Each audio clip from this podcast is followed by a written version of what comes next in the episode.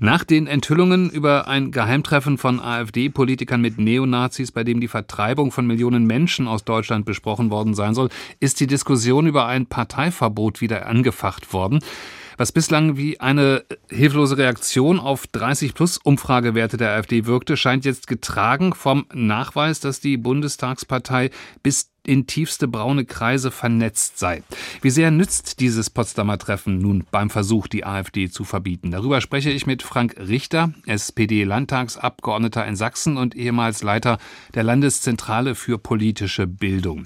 Herr Richter, von vielen Politikerinnen und Politikern heißt es, spätestens jetzt müssten die Wählerinnen und Wähler doch erkennen, mit wem sie es da zu tun haben. Teilen Sie diese Sicht oder ist die doch etwas zu hoffnungsvoll? Ja, ich wundere mich eigentlich über diejenigen, die sich jetzt erst wundern, was uns da politisch geschehen ist. Also ich bin in Sachsen im Sächsischen Landtag und ich habe schon seit langer Zeit viele Belege dafür, äh, in welche Richtung die AfD dieses Land führen will und wes Geisteskind sie ist. Also mich hat das nicht überrascht. Wenn ich äh, sarkastisch sein sollte, würde ich sagen, es nützt uns, weil jetzt vielleicht der Letzte tatsächlich begriffen haben müsste, mhm. was das für eine Partei ist. Ja, das ähm, kann man so sehen, aber können Sie denn wirklich erkennen, dass allein diese Erkenntnis oder eine Verbotsdebatte irgendjemanden zweifeln lässt, der gewählt ist, beispielsweise aus Unzufriedenheit, beim nächsten Mal AfD zu wählen? Nun ja, äh, also wissen Sie, mich beschäftigt eines viel mehr. Nämlich, wenn man sich die Wahlergebnisse der AfD anschaut, etwa beispielsweise in Sachsen, in Pirna haben wir jetzt einen AfD-Oberbürgermeister, dass die Wahlbeteiligung so niedrig ist, dass viele Menschen also offenbar überhaupt noch nicht begriffen haben, worum es in diesem Lande geht. Mhm. Ja, also die Mobilisierung der Demokraten steht jetzt äh, auf der Tagesordnung. Von einer Verbotsdebatte halte ich persönlich wenig, weil wir wissen, wie lange solche Verbotsverfahren dauern. Das würde gerade auch äh, im Hinblick auf die bevorstehenden Wahlen möglicherweise sogar kontraproduktiv mhm. sein. Mhm. Das wäre nämlich auch der Punkt. Ähm, viele sehen ja jetzt gerade eben in diesem Berichten über dieses Potsdamer Treffen da einen schlagenden Beweis, eine Smoking Gun, sagen Sie, nee, ist überhaupt nicht so. Ja, dazu müsste man schon nochmal genauer hinschauen. Also das kann ich jetzt auch nicht beurteilen. Mhm. Also die Verwicklung von Mitgliedern der AfD oder Beratern der AfD, etwa von Alice Weide, das wird ja gesagt, inwieweit mhm. das jetzt auf die ganze Partei bezogen Die sagt kann. natürlich, wir haben da nichts mit zu tun, die sind privat da gewesen.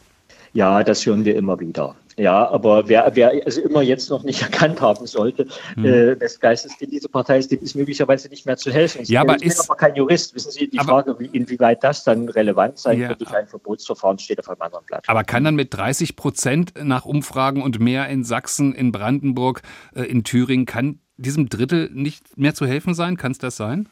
Wir haben einen Teil Protestwähler, äh, die bei der AfD gelandet sind. Das tut weh. Aber wir haben auch einen Teil, vielleicht die Hälfte, 15, 16 Prozent, sagen Politikwissenschaftler, die tatsächlich dieses Weltbild und dieses Politikverständnis teilen. Eines möchte ich Ihnen allerdings noch sagen. Es wäre fatal für die Republik im Ganzen, wenn man dieses Problem ausschließlich als ein Ostproblem identifizieren hm. würde. Also damit, Na, ich sage das nur, weil wir aktuell durch die anstehenden Landtagswahlen da jetzt Umfragezahlen haben. Das ist, weiß Gott äh, nicht meine Sicht, dass das nur ein Problem im Osten ist. Nur deswegen habe ich die genannt. Korrekt. Hm?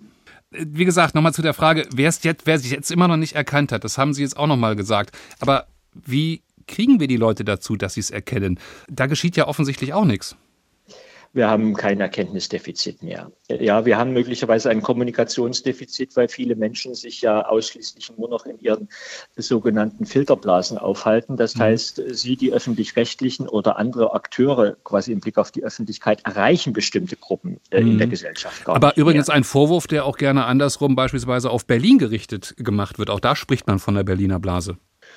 Ja, in gewisser Weise bewegen wir uns alle, da müssen wir ehrlich sein, mhm. in bestimmten Kreisen. Das ist grundsätzlich immer so, das ist kein Problem. Aber hier haben wir es äh, sozusagen nochmal potenziert. Bestimmte Menschen erreichen wir nicht. Deswegen ist ja mein, äh, am Ende meines Gedankenganges steht immer wieder der Impuls, mobilisieren wir die Wohlmeinenden, diejenigen, die unsere freiheitlich-demokratische Grundordnung nach wie vor akzeptieren, machen wir sie auf das aufmerksam, was jetzt auf dem Spiel steht. Ja, aber ich fasse nochmal kurz zusammen. Sie Sie sagen aber auch das nicht auf dem Wege eines Verbotsverfahrens.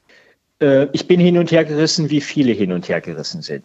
Ich bin kein Jurist und ich weiß aber gleichwohl um die Dauer solcher Verfahren und gerade auch vor dem Hinblick der Dauer, wie lange so etwas dauert, scheint mir das in der aktuellen Situation nicht das probate Mittel zu sein.